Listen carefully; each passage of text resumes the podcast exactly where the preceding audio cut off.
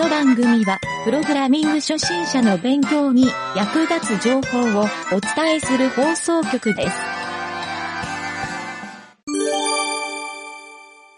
湯気塾のコーナーかな？合ってるね。うん、合ってる。はい。おい。じゃあ、えっ、と、はい引き続きやけど、うんももの進捗報告をはい、あ言ってもらおうかな。はい。えっ、と、進捗状況は、うん。えっと、前回のうん。ラジオでいろいろ学習の進め方うん。だったりとか、あと、えーあ、そうか、学習の進め方を教えてもらって、で、それでぐんと、あの、うんうんうん。学習スピードが、はいはいはい。スピードと意欲とが上がったかなっていうふうおいいにね。思います。で、電卓は、えっと、お父さんが言ってたみたいに、うん。そのサイトの、うんと、完成版のコードがこちらですっていうのを模写するっていうやり方で、うん。えー電卓は完成させて。で、その電卓をほ使って JavaScript でじゃあそのボタンの色を変えてみようっていうことだったりとか、うん。計算をコンソールでやってみようっていうので、うん JavaScript に触れるっていうのをやったかなっていううん感じで、でなんかふと思ったんだけど、うん。この JavaScript で電卓を作るっていうのはいろんな企業でうん。そのなんだろうな初期研修？うんエンジニアの初期研修みたいなのでやってるって言ってたけどうん。その企業でやる初期研修の前に JavaScript の基礎を知ってるのはもう前提で入社してるのかそれとももう本当に全くの未経験ですっていう人たちうん。はその基礎を学ぶっていう研修期間とかはうん。あるのかどうなのかって思ってその他の会社のそのなんだろう状況情報うん。を知りたいなっていうのが疑問で出ましたなるほど。うん確かに。うん。俺もね、ももが作ってる電卓を見てう、んうん正直ももには無理やなと思った。う んあ行動を見て、そう。ん、で、それはね、やっぱり、うんうん。JavaScript の基礎を知ってる知らないはやっぱでかいかなと思ったんよ。うんうんうん。で、ももはまあ知らんから、知らなかった。あまりにも知らんなと思って、うんちょっとそれはまずいなと思って、うんうん。今、プロゲート始めたよね。あそう。プロゲートを始めたところです、う。んうん。で、プロゲートで基礎の基礎をやってくれるからうん。便利やなと思ったんやけど、まあちょっとそこに甘えるのもなんやから、うん。あのー、実はね、お父さんがブログでうん。JavaScript の基礎をう、ん。基礎っていうかまあ、本当もものレベルのお。タゲたももにして、初心者の人がうん。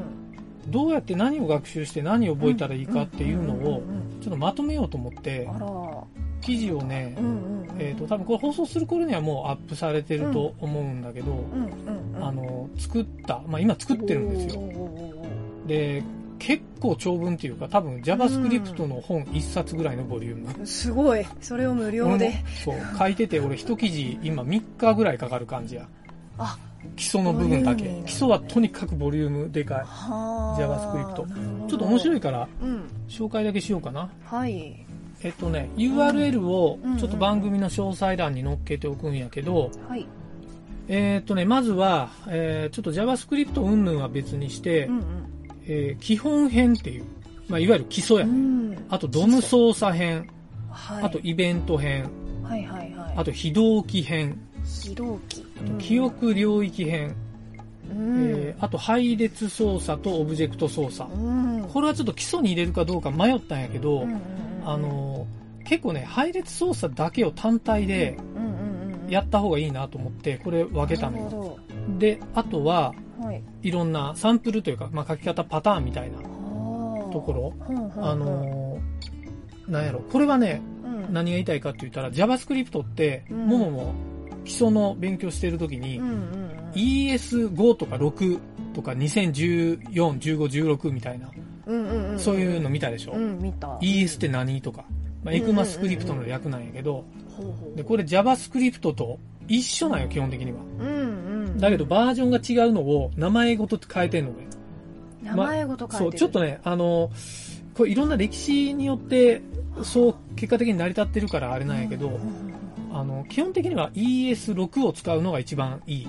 今の段階では。今は ES6。だから多分どの参考書とかにも ES6 っていう書き方をしてる。うんはずでしょうんうんそうだけど、まあ ES6 とか JavaScript とかのバージョンとかは、はいはい。まあ正直どうでもいいんだけど、ちょっとやっぱりきあの気にせんといかんから、うんそれで、ね、そう ES とかって言い方じゃなくて、うんお父さんが考えた JavaScript の書き方3パターンっていうのをちょっと書いておこうかなと思って。この書き方してる、説明してるとこあんまりないから、うん。一つは、そう、一つはノーマルパターン。独自っていうかね、うん。まあこの言い方をしてるのがないっていうだけで、ああ、なるほどね。もう一つがモジュールタイプっていう、モジュールタイプ。うん、モジュールタイプの書き方。うんで、次が Node.js タイプ。これサーバーサイドの書き方。これも全部 JavaScript としてうん書かれてるケースも多いし、うん。あの、実はね、JavaScript でうん。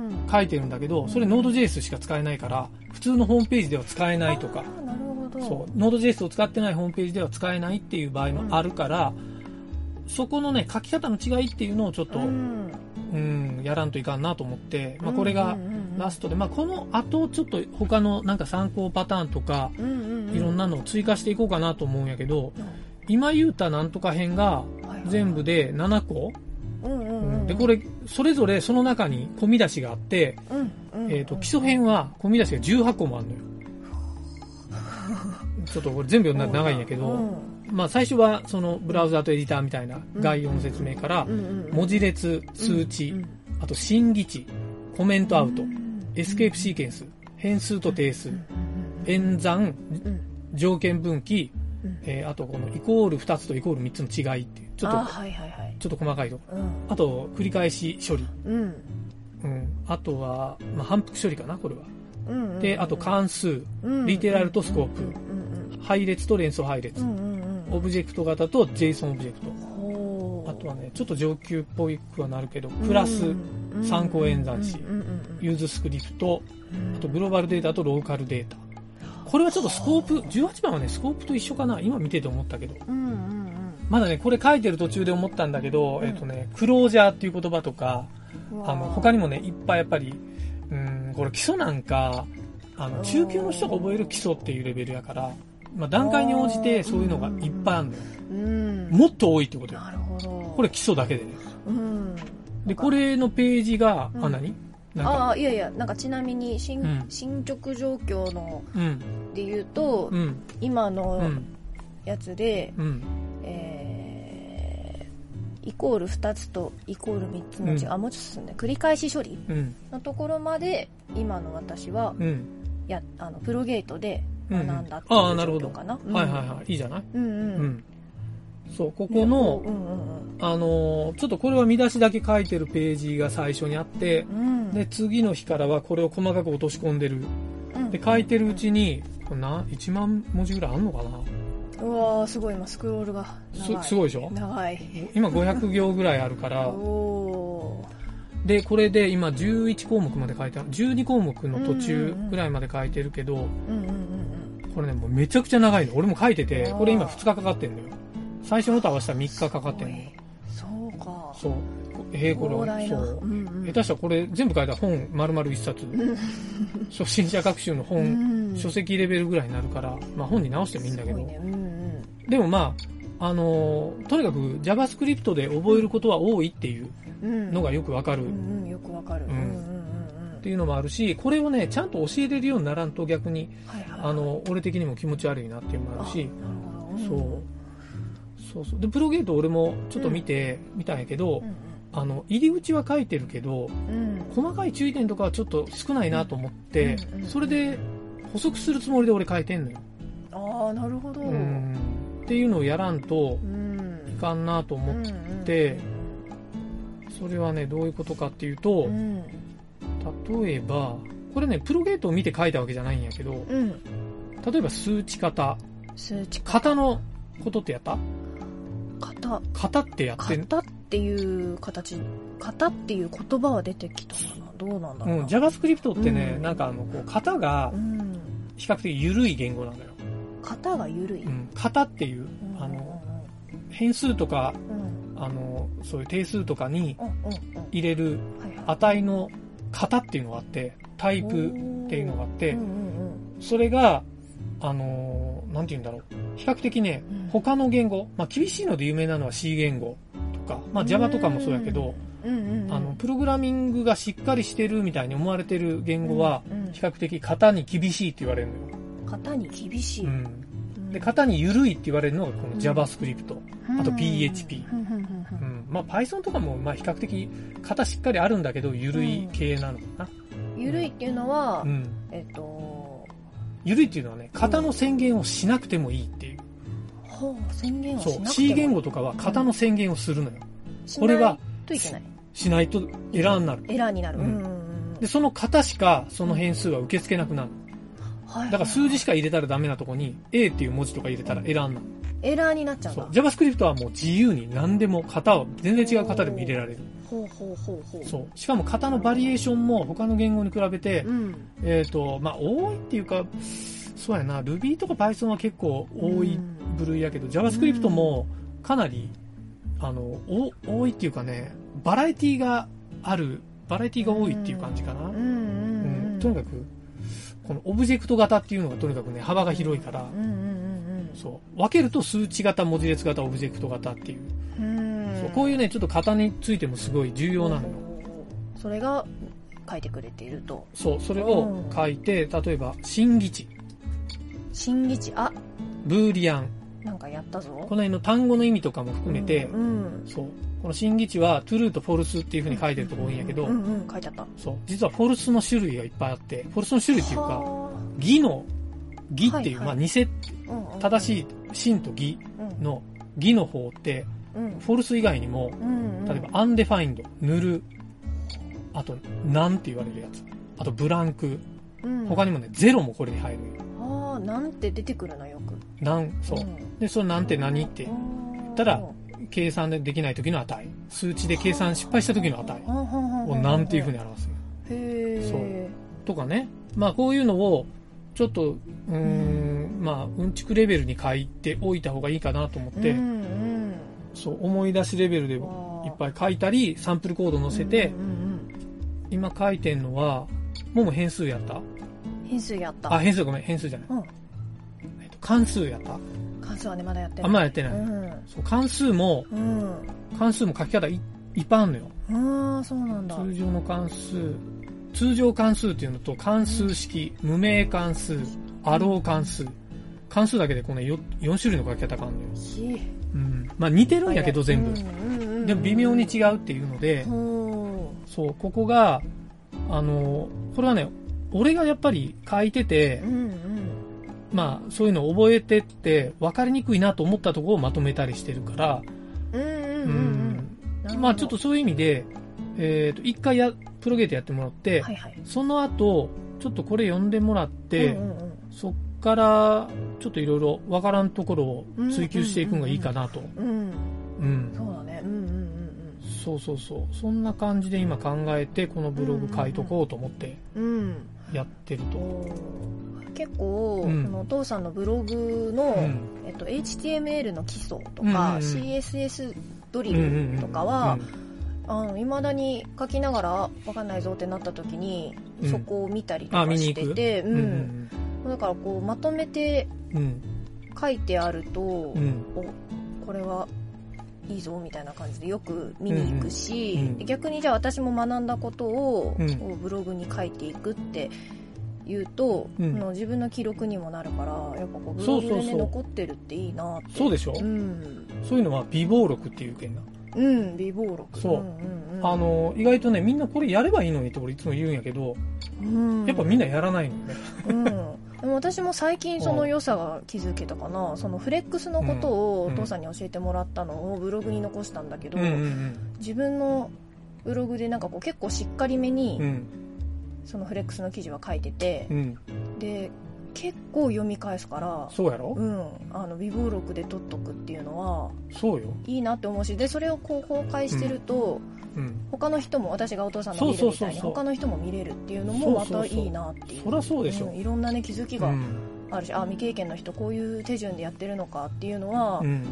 私も残せる。で、あの未同じ未経験の人はあこれをやればいいのかって分かるし、うん。そのお父さんみたいにプロのエンジニアの人たちが見たらあこういうふうに教えればいいのかってなうんうんるっていうので、なんかこれって三方よしってこういうことって思って。そうやな。そうやな。うん。うん。うん。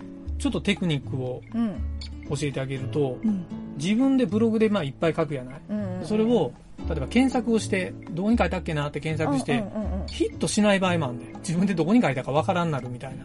ああタイトルに入れてない。ともんはまだ少ない。うん。そう、タイトルにも入ってないし、うん。その時の書き方で、カタカナで書いてたり、英語で書いてたりでヒットしないとかっていう場合もある、ありがちやろう。んうんもまだ少ないからそういうのないかもしれんけどう、ん。お父さん膨大にやったらいっぱい出てくんね。ん。確かに。で、その時に、あうん、過去に書いたのに、出てこんな、う出てこんと思った瞬間に、SEO が弱いってことなのよ。はいはいはいはい。だから、その自分の今、検索したキーワードで、うん。ちょっとリライトをするっていうのはよくやるね。ああ過去のブロ。グのそタイトルを書い。う。たり。で、その先自分もまた同じうん。検索をするだろうなっていうのもあるし、うん。他の人もこういう検索するだろうなと。うんうん。だからブログを書くっていう視点と、ちゃんと見直すっていう視点と、自分が再利用するっていう、うんうんうん。こういうのってね、うん、まあ、いいブログとかっていう言い方はあんまりする気ないんやけど、うん。うん、自分にとってうん。検索しやすいは、やっぱり一番のツールやと思うしね。うんうん。そうだね。そう。それにちょっと気がついたんは、そこだけでも成長かもね。うん。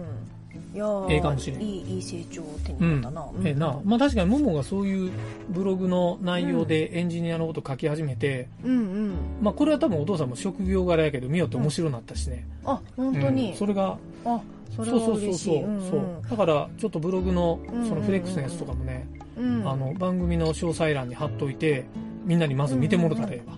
ああそうだね。うんうんううん。見てください。そうそうそう。うん。なんか今回の電卓のもね、ブログはいはい。に直す、うん、落としてるでしょ。そう今。あのこれが上がる頃にはもう、うん。あの出てるブログなんですそうそうそう。けどねブロガーの仕様と、うん。そのまあ VS ちょっとな。コードでのしあのトラブ仕様っていうのかな、うん。うん。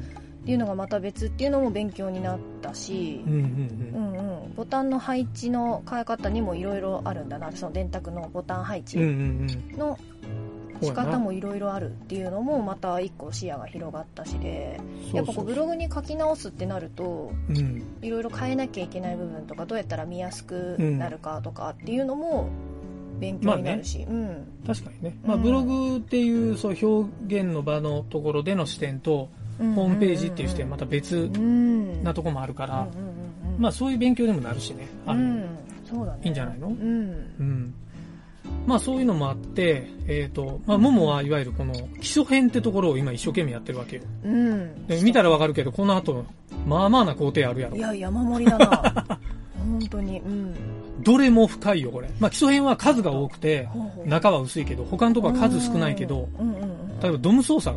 これは、うんあ、これもちょっと数が多い系かな。うんうんうん。数も多いし、ちょっとコツもいっぱいあるからう、ん。うん、まあこんな時どうするっていうのもそうやし、そうやな、意外と、あの、基礎として知らないかんこともいっぱい多いからう、ん。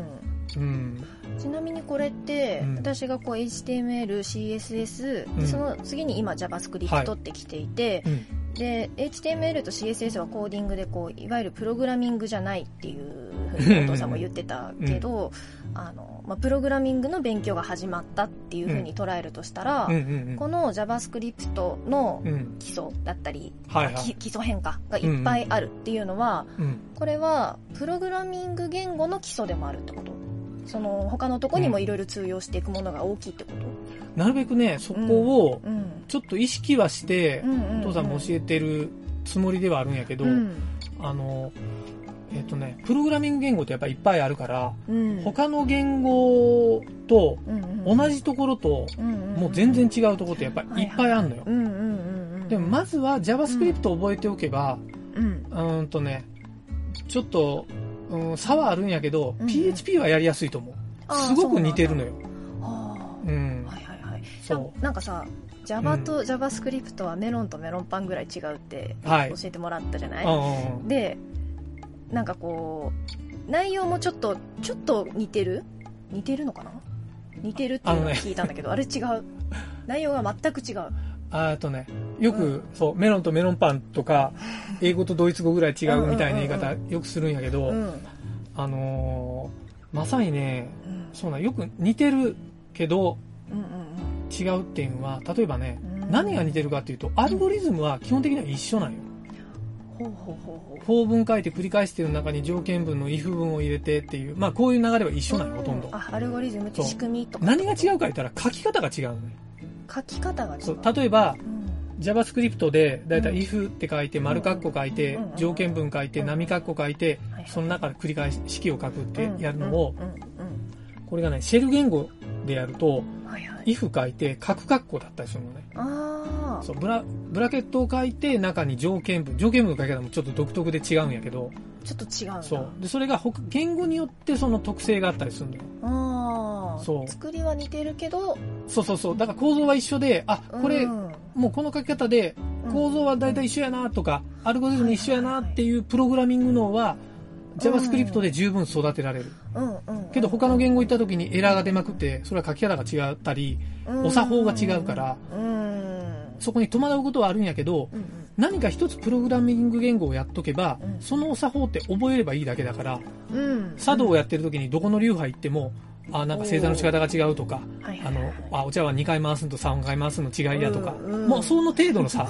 うんうんうんうん。だから別にあの、そうそうそう。なんかそういうのを理解する上で、プログラミングの入りとしては JavaScript は悪くないよっていうのは、ほどうん。お父さんブログで書いてんやけど、はいはいはい簡単やなるし。ほどね。そう。か。これが簡単な方ってあこと、ね、簡単っていうかね、うん。な、今の簡単は、うん。環境設定が簡単やから。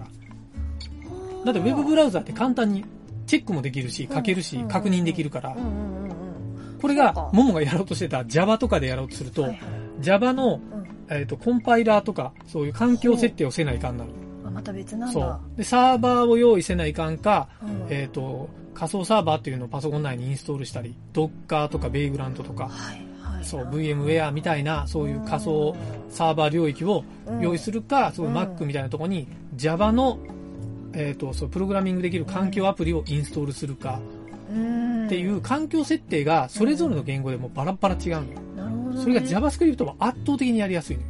ほうほう Node.js 以外はね。Node.js を JavaScript って言い方するからややこいんやけど、うん。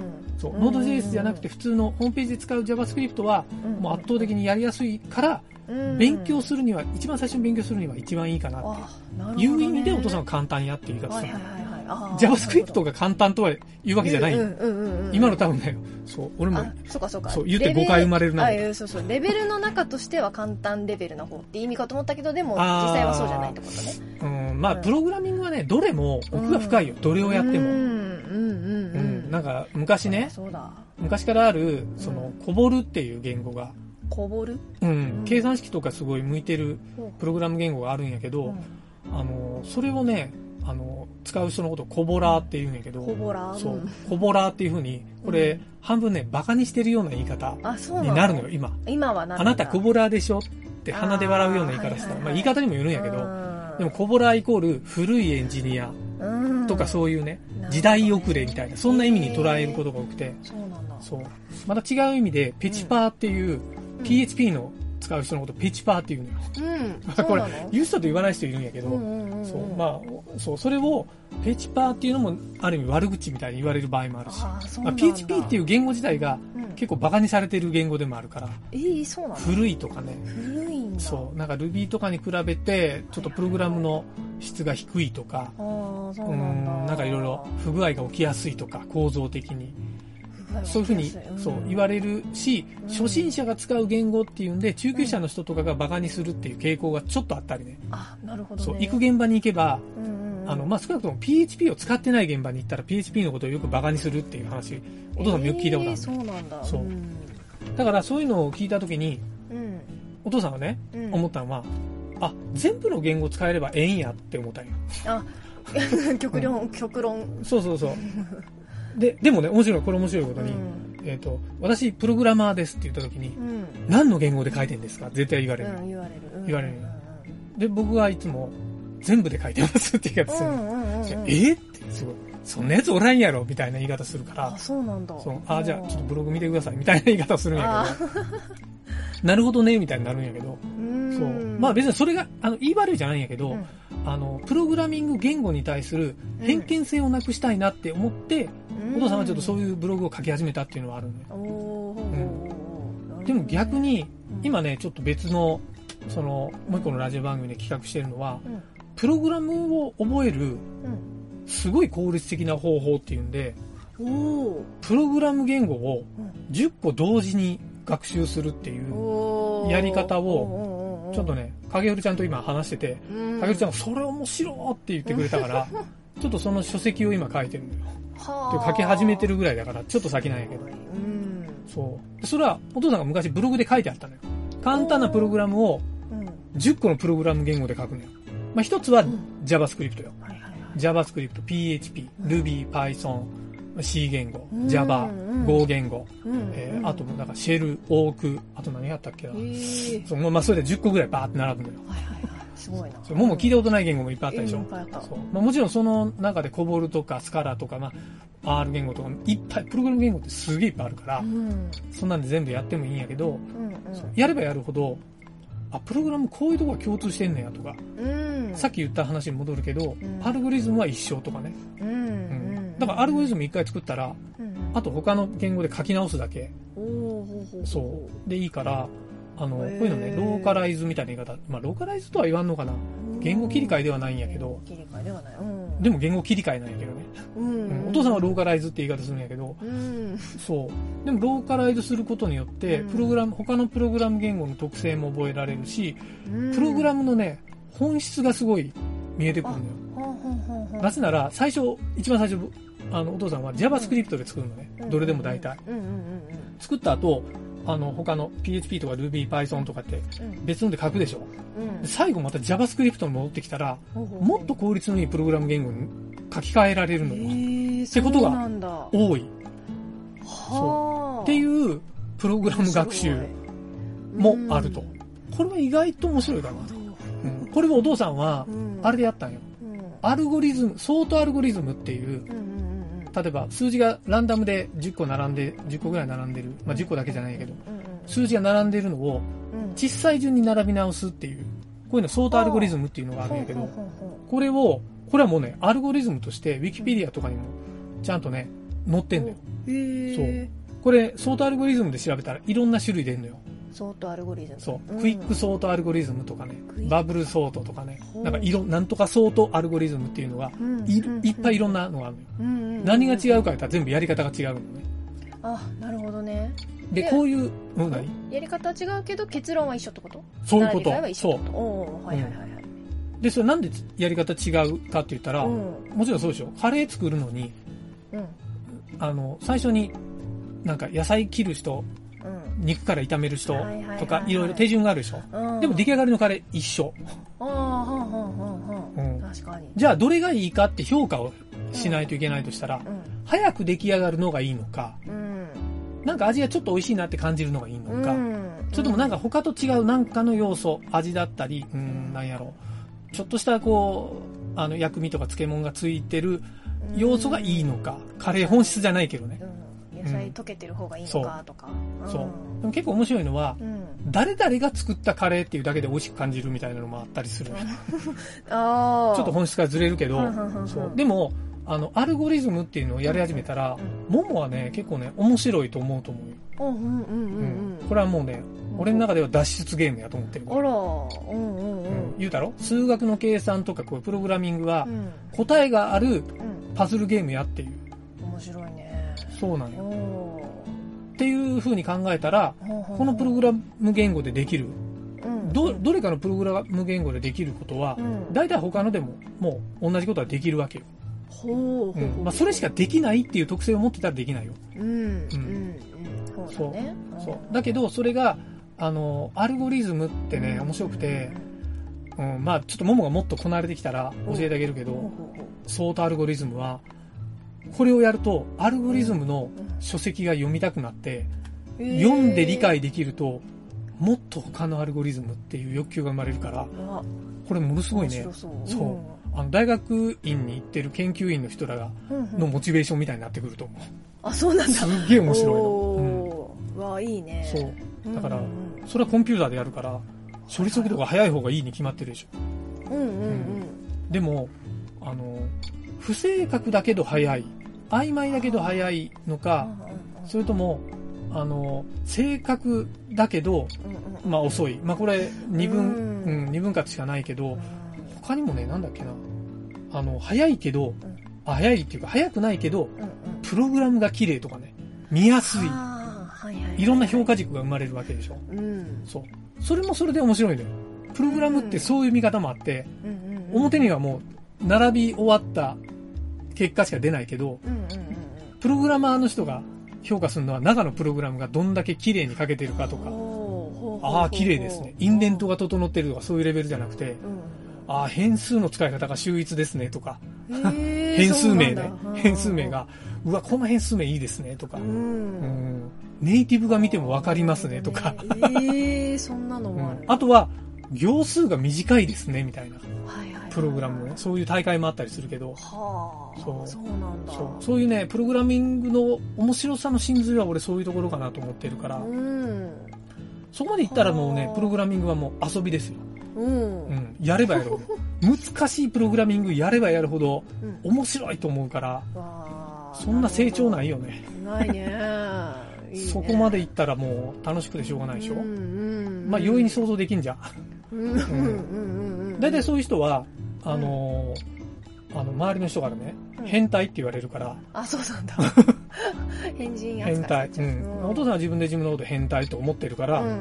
いいんだけど、う んでも、ももは多分そういう人を見たら変態やな、あの人って思うと思う。うん。褒め言葉よね。うん、だだって、あ、まあ、それはももが今の状態だと思うけど、1年前のももが聞いたら、多分近寄りたくないと思っちゃう人。え人も多いんじゃない？そうかうん。うん。まあ、まあ。そう、まあ、褒め言葉かどうかは自分次第だし。自、分次第か。そう。まあ、とにかくね、そういういろんな思考が、あの、学習をしていくと、どんどん変わってくると思う。うん。うん。うんなんか日常生活でも生きていきそうだね。全然変わるよ。ね。これが、なんで小学校でプログラミング学習を始め出したのか、日本政府が。がそこに通じるのよ。おお知ってる？なんだ。なんでか知ってる？知らない知らない一応、うん。まあ、教員免許じゃないけど、うん。幼稚園の教員免許を持ってるももとしては、ええうんまあまあまあ。なんだろうな。教える身としては、うん。うん。まあ、単純にそのこの未来ある子供たちが将来つく可能性が高いそのエンジニアに IT を使そううう。ん、将来が、まあ、うん。機会が多いから、機会が多い今でも、大体 IT 使えないと困るもんね。そうそうそうなどんな職業やっても。うんうんだってこの10年でガラケーからさスマートフォンになったじゃない、ね。だから10年後のね今のこの5歳とかの子供たちが15歳またその10年後とかになったらうん全然また変わってるだろうっていうのをまあ、想容易に像して想像できるもんね。うん。生きやすくなるために教えとこうみたいな感じなのかな はいはい。まあもちろんそれもあるんやない面白いのは、今うん。教えてる先生たちがうん。IT 苦手な人が多いとかね。ああ言うよね。よくあるでしょ。これは日本政府が言ってるのは、うん。えっ、と、論理思考を鍛えるっていう。ああ面白い。あいいね。そう。これが大命題なんですよ。はあいわゆるプログラミングをやったら、こういう判断、判断軸っていうか、なんかあの、物事を、えっ、と、例えば判断するフローチャートとかね、こういうのって論理的に考えないといけないから、うんそういう意味でプログラミング脳っていうのが必要っていう、ようやく日本がここに気づいた。インドとかアメリカとかはもうずっと前からそういうのやってて、あそうなんだ。そう。だからまあ、そういう論理思考っていうところに着目したのが今回のプログラミング学習必修化っていう、2020年からスタートした。はあ、うん。そうなんだ。そう。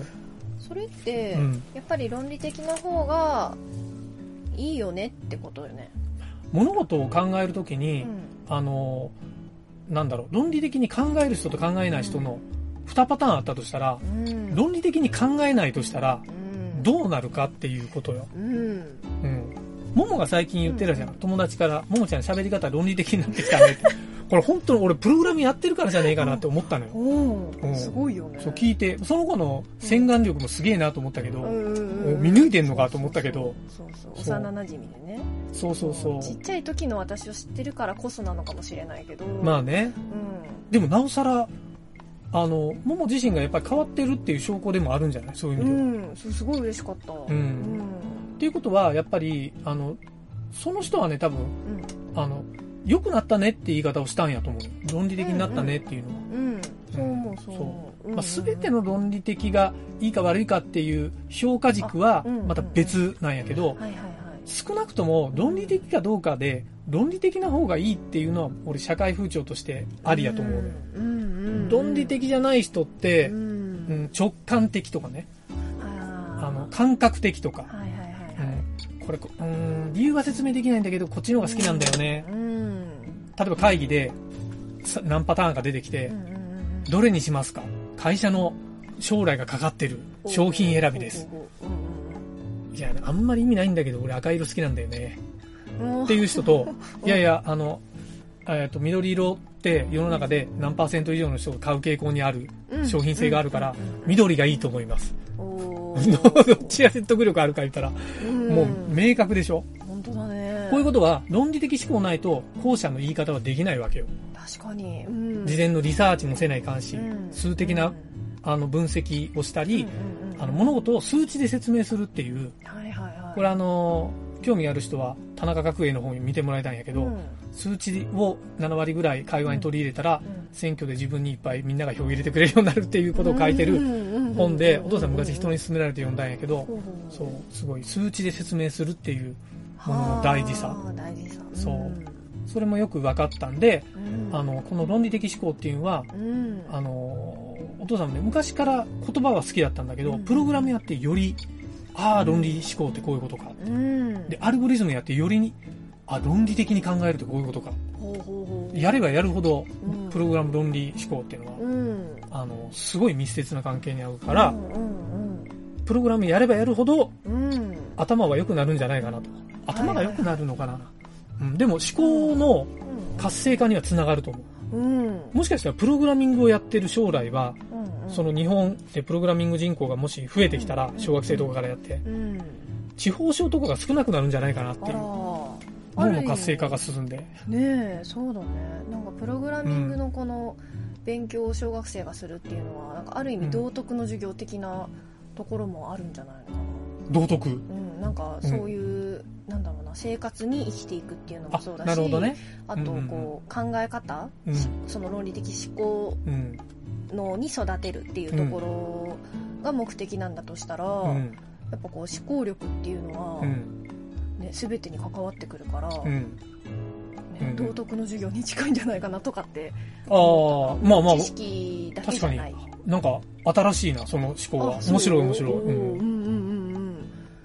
知識だけじゃないね。ううん。ん。やっぱりね、うん。お父さんもさっき言ってたように、うん。あやっとここに気づいたっていうのは新しい第一歩としてすごい、ね、ようやく日本はいね、いね。遅れとんよ。うもんう IT 教育は世界でもう下から数えるぐらいあの。ーそっかそっかそっか。そう。ちょっと今の話聞いて思い出したんが、うん、うん。あの、金持ちの子供は、あの、なぜ私立学校に行くのかっていう話を前、以前ちょっと別の友達と話をしてて、うんこれ中の本で読んだのかな、うんうん。ちょっと読んだ本の文献は覚えてないんやけど、うんうんあの、私立高校って、うん。うんえっ、とね、まあ中にもよるんやけどう、んいじめが極めて少ないのよ。ええー、公立高校はうん。極めていじめが多いね。多いよね。うん、っていうか、まあ人の、普通の人間ってうん。集落ができたら必ずいじめが発生するのよ。グループの中には必ず、えっ、と、攻撃側といじめられ役っていう、この形態が生まれるのよ。そう。生まれがちなんやけど、私立に行く人たちは、どっちかと言ったら、インテリ系っていう、だからちょっとやっぱり頭も良くないといけない。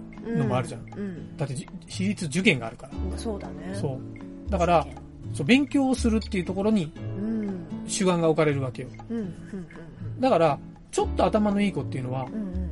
いじめ良くないなっていうのを当たり前にわかるのよ。ああもう思考力がそう。でっていうこと？そう。だけど、あの、学力、まあ関係なくはないんやけど、いわゆる、あの、もう勉強してもせんでもええっていう学校もあったりするじゃない？そういうところは、あの、思考よりも、うん。やっぱり、あの、自分の快楽を求めるタイプのはあ。人間が増えがち。直感的ってこと？直感的。ううんん。だってこっちよりこっちの方が楽でしょ。楽を求めるのが人間の本質やから。そううんいや、ちょっと頑張って勉強したら、うん次の点、テストの点数でいい点取れるかもねって、うんもちろんそう考える人もおるけど、考えない人も多いのが、私立じゃないタイプ。はいまあ、私立じゃないのが悪いって言い方じゃないんだけど、あの、人のばらつきから言うと、インテリが多い私立っていうのは、いじめがまあ起きにくい。うんもちろんあるよ。中には陰湿ないじめみたいなの。目に見えないの。もいっぱいあるけど、そっちの方がまだ軽度。これはね、日本でそういう統計を取ってるかわかんないけど、自殺って増えてるじゃない？自殺してるのは圧倒的公立じゃないかなと思う公立学校、小学校とか中学校の義務教育内の自殺者の統計を取ってみたら、俺はなんか公立じゃないかなって、ちょっと個人的にね、偏見だったら申し訳ないし、これ何のデータソースもないから、明らかにこの、俺の推測なんやけどね。うん。そう。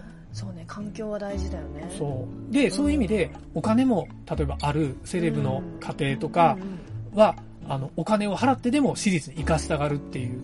でもちろんいい大学に行ってっていうのもあるんやけど、やっぱり友達関係が良くなるみたいな望みも大きいと思うよ、親の望みとして。ね。そう。なんとなくお金を出して私立に行かした方が、ね、なんか公立のわけわかんない、あの、家庭事情の子らが来て、ちょっと粗悪な、あの、学校の窓ガラス割ったり、バイ盗んだバイクで走り回るような人らの、そういう学校に行かせるぐらいなら、高くても私立に行かせたいっていう話は他のお父さんお母さんから聞いたこともあって。周りの友達のレベル？そうそうそう。ちなみに俺人間が将来的にクズになるかどうかは、周りの友達のレベルの運だと思う。友達ガチャ。ガチャなの？友達ガチャですよ。そう。そうなのね。うん、これはね、あのー、どうだろう。ちょっと、例に出すと、もしかしたら炎上するかもしれんけど、えっ、とね、タバコを吸う人、吸わない人。私も今それ言おうとした。思うでしょ？本当に思う。周りでタバコ吸ってなかったら、多分タバコ吸い始める人少ないと思うのよ。うん、周りに10人の友達がいて9人タバコ吸ってたら、多分その1人吸うんじゃねえかなと思って。うん。いや、うんうんうん。そう。思う思う。お父さんはその中で吸わない1人やったんやけど。あ、そうだったんだ。うん。10人いたら9人吸ってた。あ、そうか。まあ時代もあるしね。まあね、うん、そうそうそう。尾崎豊の時代やから、みんなバイク盗んでガラス割るのが当たり前やったわけ。はいはいはい。そんな荒れてなかったけどな。そんな荒れてないけど、でも、タバコはもう学校の先生からくれてみんなスパスパ吸いよったな。あそうなん中学校から吸いよったけどな、みんな。あららら。びっくりした俺。え、お前らそんな小遣いもらってんの？お父さん小遣いもらってなかったから、タバコ買うお金とか全くなかったね。そう。そういうのもまああったし、なんかね、お父さんの兄弟は、ほら、姉ちゃんとか妹とかも、みんなタバコ嫌いなのよ。それもあったのもあるんだけど、まあ、これはちょっと性格にもよるけど、でもとにかく友達によって、えっ、と、その人の将来の性格は、かなり左右される。左右されるね。そういう意味で、親が、なんとなくそれが、うん、方向性が読みやすい私立とか、うん、なんかそういうのが、まあそういう塾に入れるとか、なんかそういうね、学童みたいなのもあったりするわけやない、でも確かに、うん、じゃあ塾に行ってる友達が周りに多いってなったら、うん、あの宿題なんてほっといて遊びに行こうぜとかって周りの友達にもさ、うん、言えないじゃない？まあね周りがみんな勉強してるから。だから自分だけ宿題してないとかね。そうそうそう焦るし。だからそういう意味で、やっぱ周りの環境でねすごく影響はあるし、まあ、日本人だからっていうその私の偏見もあるけどその周りに合わせようみたいないやまあそれはねそうそうそう、うん、でもいいんじゃない？日本人だからなおさらなおさら、うん、いやこれが日本人で、うん、えーと、ヨーロッパで生活してますだったら別ですよ、うんうん、うん、だけど日本人で日本で生活してるから、日本人の特性で十分なんだよ、うんまあ人種によってねいろいろ違いもあるかもしれないけど、人間の本質って結構一緒やから、うん、面白いことにプログラミングをやる脳みその本質は、世界どこでも多分変わらないですよ。うん。まあ、今インド人が優秀とか、あのね、やっぱりアメリカ大国が一番優秀とかいろいろ言われてるけど、まあ、日本はなんか優秀って言うけど遅れてるとかいろんな見方されるけど、でもプログラミングをやるっていうのは世界共通やから、うんここはね、胸張って、プログラミング学習する人は胸張って、グローバルなことやってますって言っていいと思う。本当だわ。うん、うん、確かに、世界共通だもん、そう。ももは英語が流暢に喋れんかもしれんけど、もしかしたらプログラムで会話できるかもね。将来的に。共通言語？相当変態やけどな。相手も変態じゃないとダメだよ。うん、確かにな、うん。でも面白いでしょ。うん。なんなら、あの、プログラム書いて、カタカタカタ、ターン、エンター押して、うん向こうもカタカタカタエンター押したら、意思疎通ができるようになるかも。新しいコミュニケーションだ。そう。わかんないよ、ほんと。こういう言語的なところって、うん将来的にわかんないしね。うん。そう。まあまあ、そういうねプログラミングの話はね、うんあの、勉強し始めると、お父さんはメリットしかないとうん思って、いろいろみんな始めるのをサポートしたいなという思いからね、こういうブログ書いたりとかうん、うんうんみんなにどんどん詳しくなってもらいたいなと。うんうん。で、将来的に、このお父さんとね、はいはい、まあ、もももそうやけど、他のこの番組聞いているリスナーの人も、うプログラミングで会話しましょうという、ん、壮大な未来の夢に向かっ壮大な。て、そう、変態をいっぱい世の中に増やしましょうと。うんうんうんうん。そんな計画、野望やね。なるほそどう、。湯気パパ的野望。おー、まあ、叶えられるようにじゃあ。まあね、そんなアホな会社を今運営しているわけで、ももも片足突っ込んでるわけやけど。うん。はい。はいじゃあまあ次回、はい。次回はじゃあ、プロゲートのうん。作業が終わってるぐらいかな。そう勉強。がうん。じゃあ終わって、うん、えー、ちょっとワンランク上がるうん。学習に、もうここからはプログラム学習、ひたすら、うん、学習していくしかないから、うん。うん。そうだね。これをやって、やり終わった後、はいはいはい。もう一回電卓見てみ。あ、そうそう。あ、そうだね。電卓見てみる。うん。で、うん。あの、今、うん。あのブログにも書いたんだけど、この電卓はサイトの模写で作ったん。じゃない、でお父さんがラジオでも言ってたかな。あの前回ね。うん。うん。前回ラジオで言ってたと思うんだけど、あのこの電卓を作るっていうのの一番の勉強になる方法として、うん。えーまず HTML、CSS で電卓の形を作るあ、自分でね。そうそうそう自分で作ってみる、でそこに JavaScript で、えー計算できる要素を入れるうんうん。っていうやり方をうん。そのこうまず一通りプロゲートをやって、うん。で電卓自分が作ったのを見て、うん。まあ、見てみなくてもいいかもしれないけど、まあ、電卓をもう一回作るっていうのを、作るうんここで入れようかなって思ういいじゃない。うん、うんじゃあ、ちょっと、またそこの、どこまで進捗できるか、うんうん、ちょっと頑張って、うんやってみるかはいはい。頑張りますはい。じゃあ、今週は以上。はいはい、お疲れさん。頑張ります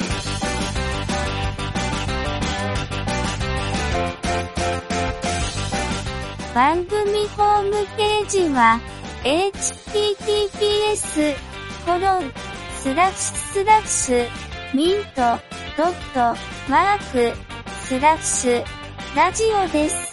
次回もまた聞いてくださいね。